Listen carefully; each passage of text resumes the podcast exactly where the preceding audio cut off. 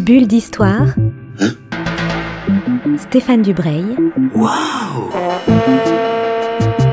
Grande et petite histoire dans l'œil des auteurs de bande dessinée.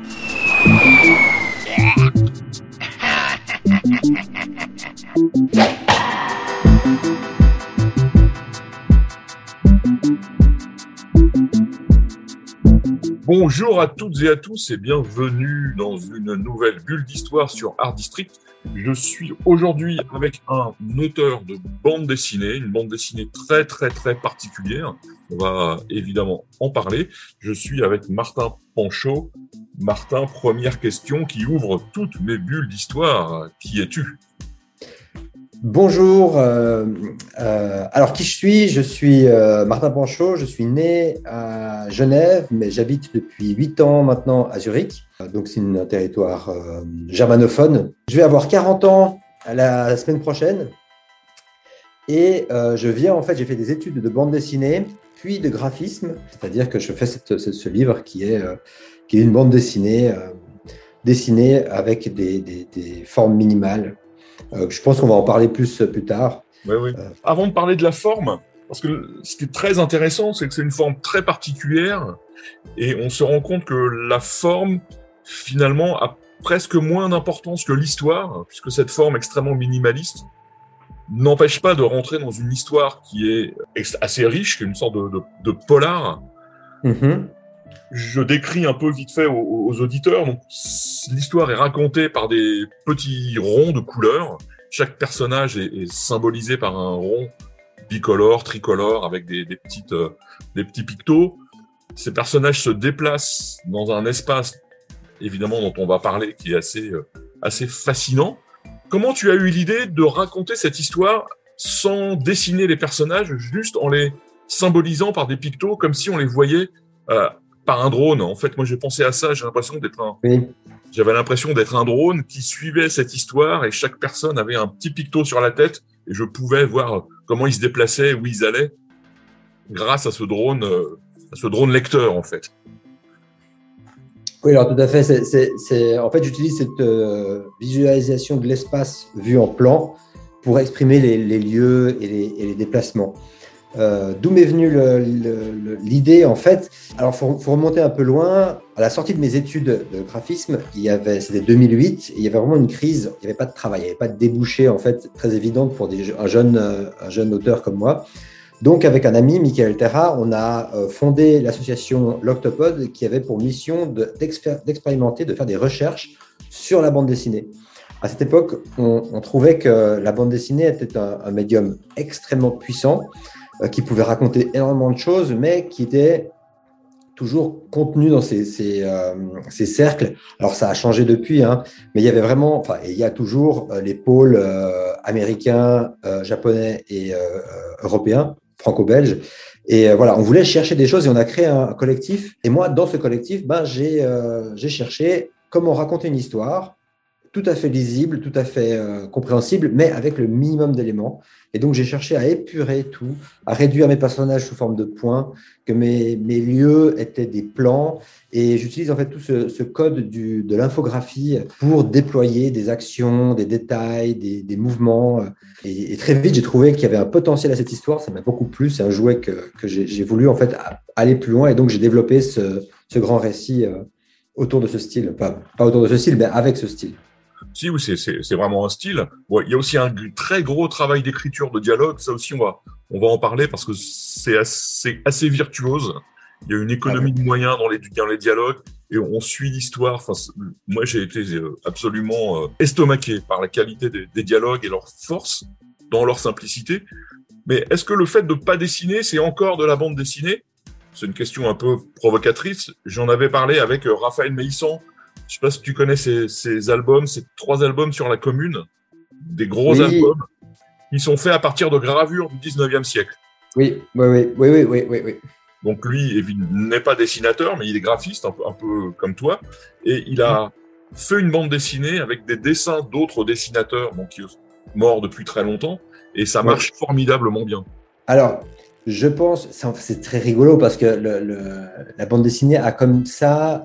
Je pense que c'est un médium qui est très fort et donc ça rend des lecteurs ou des passionnés, bah, justement passionnés, et donc assez radical dans ceci est de la bande dessinée, ceci n'en est pas. Euh, c'est peut-être pour ça qu'on parle de la bande dessinée franco-belge, le 48cc cartonné, ça c'est de la bande dessinée, le reste du roman graphique, enfin on utilise d'autres mots.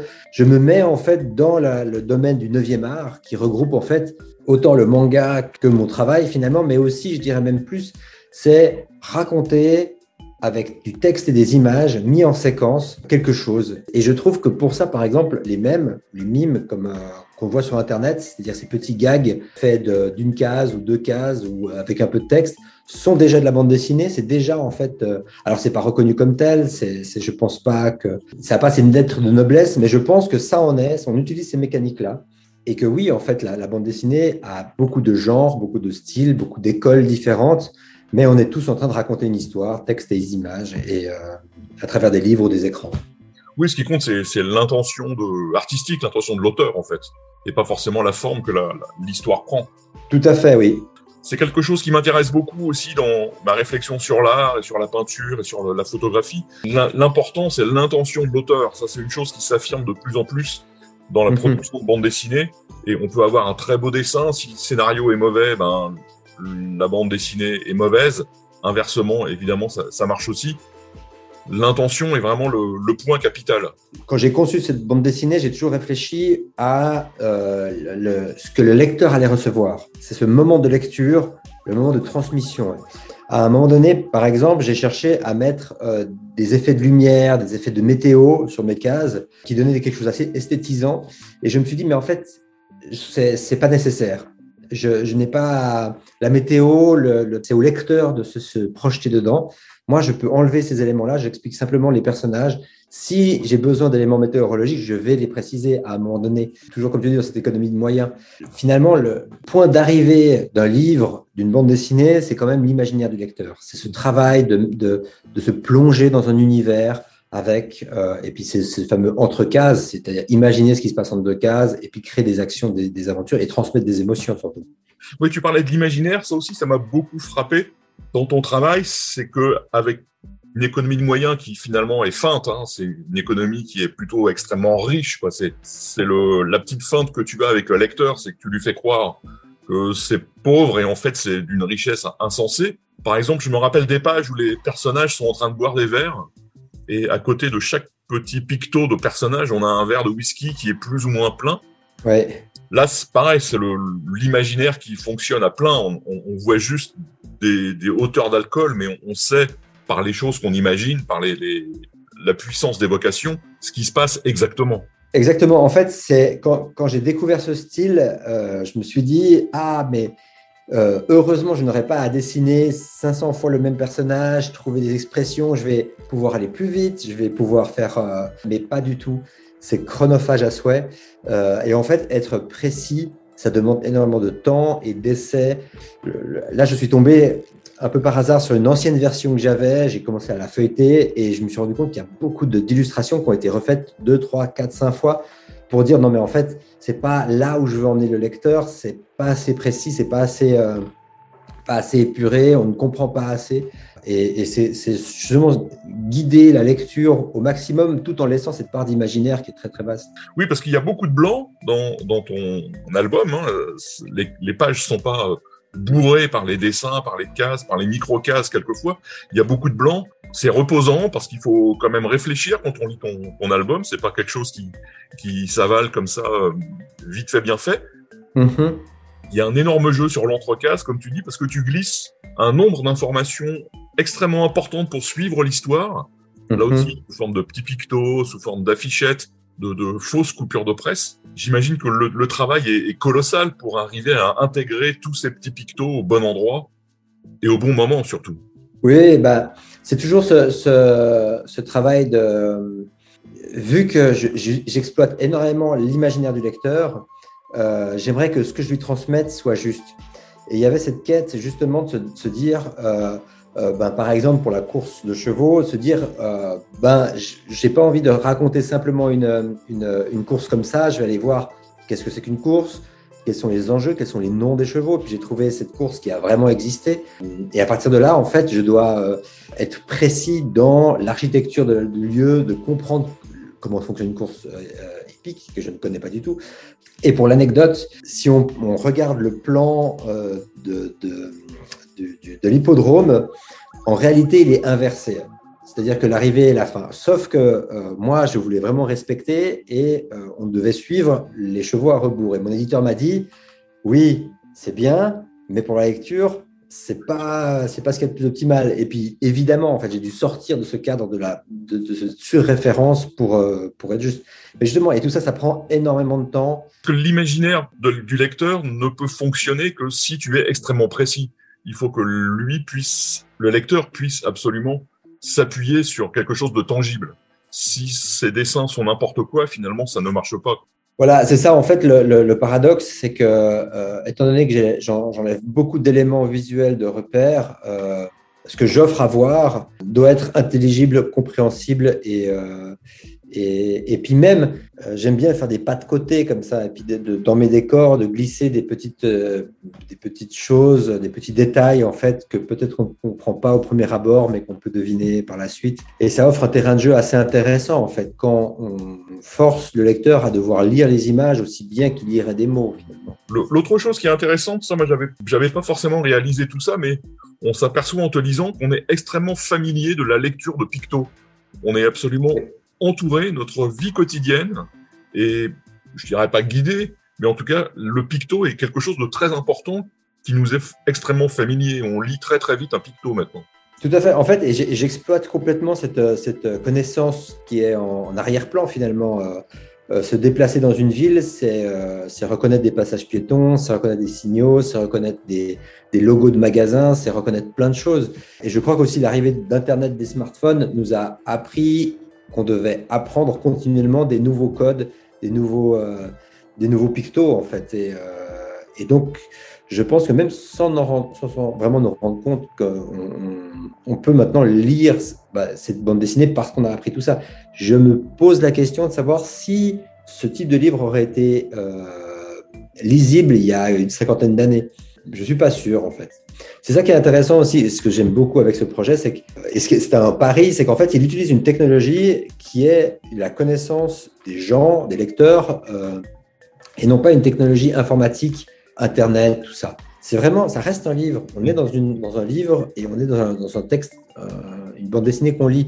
Il n'y a pas de sur-technologie par-dessus. Bon, moi, je pense qu'il y, a cinq ans même, ça aurait été, ça aurait été compliqué. Hein, ah oui. ouais. Disons dix ans, allez parce que c'est vraiment très particulier. Moi, je pense aussi à, des livres euh, d'historiens, donc des livres scientifiques, on va dire.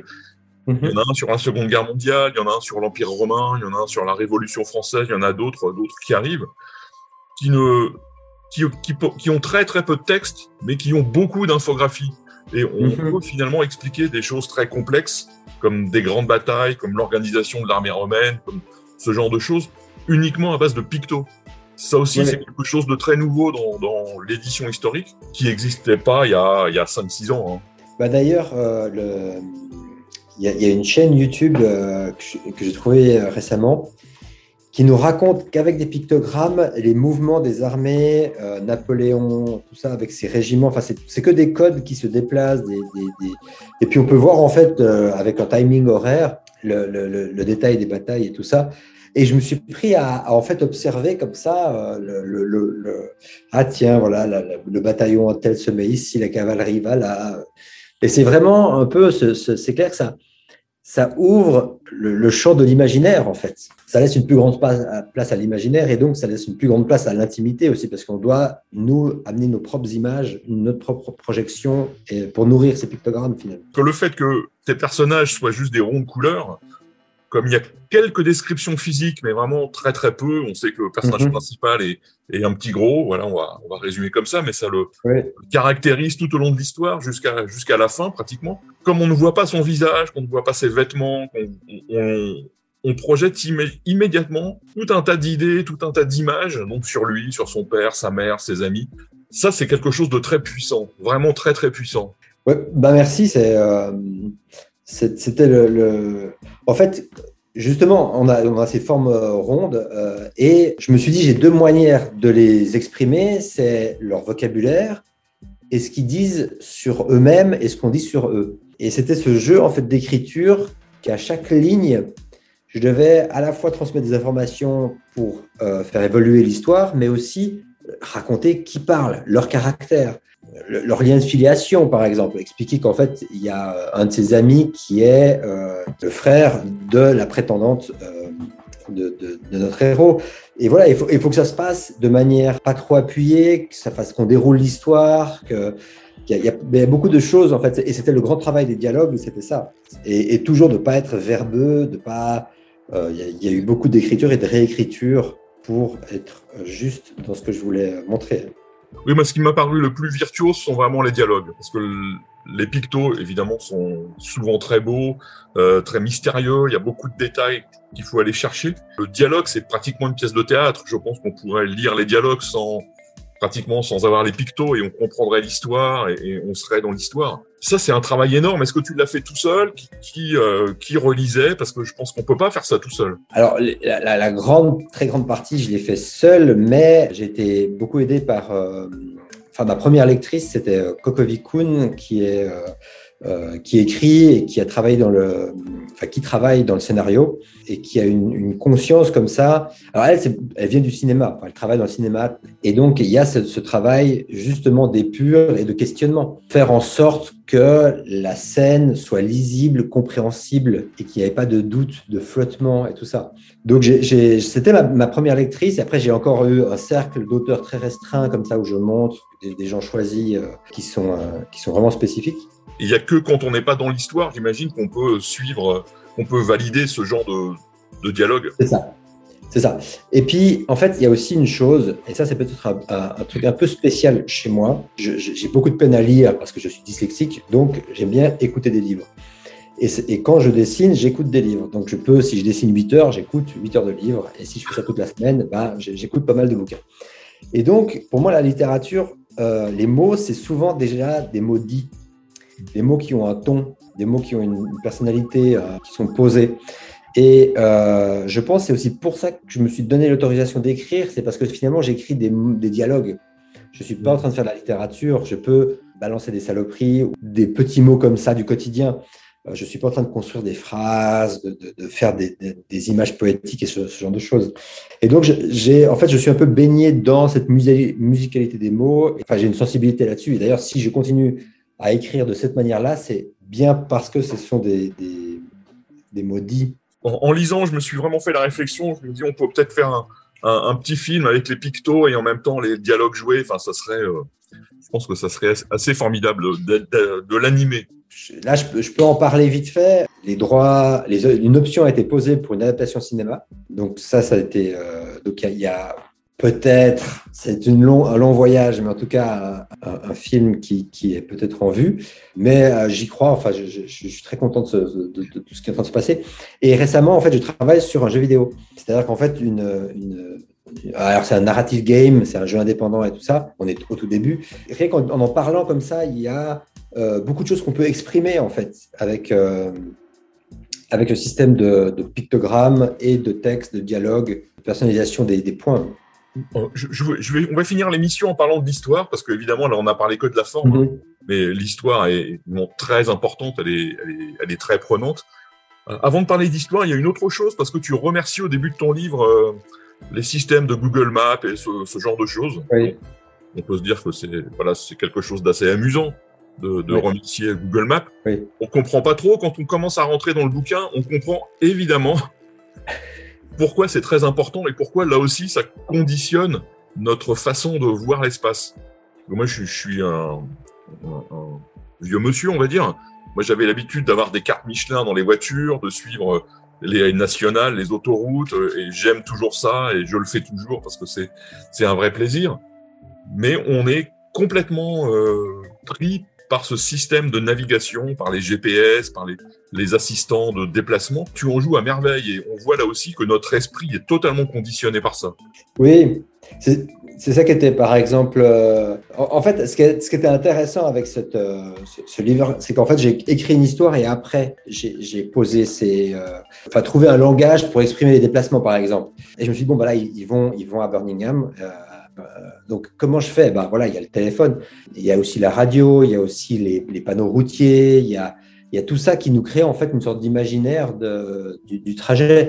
Et ce qui était rigolo, c'est par exemple, mon histoire se passe en 2012 et que euh, le temps passant, j'ai dû aller récupérer la forme des téléphones et le, OS, c'est-à-dire le programme de navigation qui ne ressemblait pas à celui qui est aujourd'hui, évidemment, pour être juste dans ce, dans ce processus. moi, j'étais vraiment étonné de voir à quel point nos esprits et notre, euh, notre vision du monde matériel est, est devenue complètement colonisée par, euh, par les téléphones portables essentiellement, mais par le, monde informatique. Ça, c'est bon, c'est comme ça, hein, c'est pas, pas très grave, mais c'est assez vertigineux et on s'en rend vraiment compte dans ton album. ben merci. Alors, on, a beaucoup parlé de la forme qui est vraiment très importante, mais il faut parler de, de l'histoire. Est-ce que tu, peux nous, nous, raconter un petit peu le, le, le, début de l'histoire et les enjeux qui vont se, se mettre en route? C'est l'histoire de Simon, Simon Hope, qui euh, a 14 ans et qui est très aimé par sa mère, un peu moins par son père. Et lors d'une livraison de gâteaux qui va tourner mal, euh, il va euh, récupérer par une voyante un, quintet gagnant. Et il va s'avérer qu'il va parier dessus et gagner. Sauf qu'il gagne des millions de livres et il, il se retrouve avec un ticket qui n'a aucune valeur tant qu'il n'a pas été signé par un adulte. Or, à ce moment-là, précis de l'histoire, euh, on est encore au, premier chapitre, euh, sa mère est, retrouvée dans le coma, son père a disparu et il n'a aucune personne de confiance autour de lui. Donc il se retrouve au porteur de plusieurs millions de livres euh, sans, sans, sans, sans, aucun moyen de les dépenser à quelque part. Oui, et surtout, les, les, journaux vont publier sa photo. Voilà, exactement. Et justement, ça va devenir, il va, en fait, ça va être une sorte de quête. Euh, là, c'est la fameuse quête du père, mais c'est aussi la, la, ce jeu de à qui je fais confiance et je lui offre l'accès à une, énorme somme. Ce jeu de, de, et puis en fait, à travers tout ça, je parle aussi de euh, notre, euh, j'aimerais dire notre société, mais c'est un peu évident, mais de ce rapport qu'on a aux institutions, aux écoles, aux, à la police, à l'hôpital, aux enquêteurs, aux services sociaux. Euh, comment, comment on se construit là-dedans, et puis même aux hôpitaux, en fait. Qui est assez rigolo, ce que je vois maintenant, parce que je commence à avoir de plus en plus de retours de lecteurs, c'est une histoire qui peut paraître très triste, car elle aborde des sujets assez dramatiques, mais à la fois, euh, j'ai mis pas mal d'humour, je crois, et pour certains, c'est vraiment une bonne part de rigolade, pour d'autres, c'est vraiment quelque chose de très dramatique, et pour certains, c'est un mix des deux. Et là aussi, je trouve ça intéressant que ce soit le lecteur, finalement, qui mette de ce qu'il y voit dedans et qu'il interprète, en fait, ce, ce livre. Oui, surtout, je, je, rappelle, l'histoire est racontée par des pictos de couleurs. Donc ça aussi, la, la, puissance d'évocation, comme on, on, on, le disait au début, est très importante. Parce que moi, j'y ai vu un, un, polar, voilà, une course-poursuite. avec un polar, avec euh, un enjeu financier, avec un enjeu de famille, avec des, des gentils, des méchants, des gens qui sont entre les deux, enfin plein, plein de surprises et plein de rebondissements. Juste pour, pour, finir, un autre personnage qui vient se greffer à plusieurs endroits de ton livre, c'est euh, la baleine. C'est B52, c'est ça? La B52, oui. Qu'est-ce qu'elle vient faire dans cette aventure, la baleine B52? Alors justement, oui, euh, c'est un peu surprenant. Moi, j'aimais bien, j'aime bien se faire ce, pas de côté. Euh, on est dans un, drame social au cœur de l'Angleterre, et tout d'un coup, on nous parle d'un animal marin qui a rien à voir. Enfin, on n'arrive pas à faire de connexion au premier abord avec, euh, avec cette histoire, et pourtant, et pourtant, elle aura un rôle à jouer. En fait, la baleine bleue, c'est un, animal qui me fascine euh, par sa dimension, par sa, majesté. En fait, on, est beaucoup fasciné par les dinosaures, mais en fait, c'est un animal qui est complètement fascinant et à mettre dans cette catégorie-là. Et en fait, ce qui est rigolo, c'est que les naturalistes nomment les baleines avec des noms de code, comme B52. Euh, et B52, c'est aussi le nom d'un bombardier longue portée euh, de la guerre froide. Et peut-être peut-être c'est un indice sur ce qui va, ce qui va se passer. Il y, a, justement plein de strates dans cette histoire euh, que je, des petites boîtes et des petites choses que je mets, que je m'amuse à, délivrer. D'ailleurs, sur toutes les pages, il y a beaucoup de, beaucoup de choses à voir, à admirer dans, dans cet album. Mais il y a une page, moi, qui m'a fasciné, c'est le, l'arbre généalogique de B52. Voilà, j'ai suivi les lignes, j'ai vu ses enfants, ses petits enfants. Enfin voilà, c'est je me suis beaucoup, beaucoup amusé avec cette page.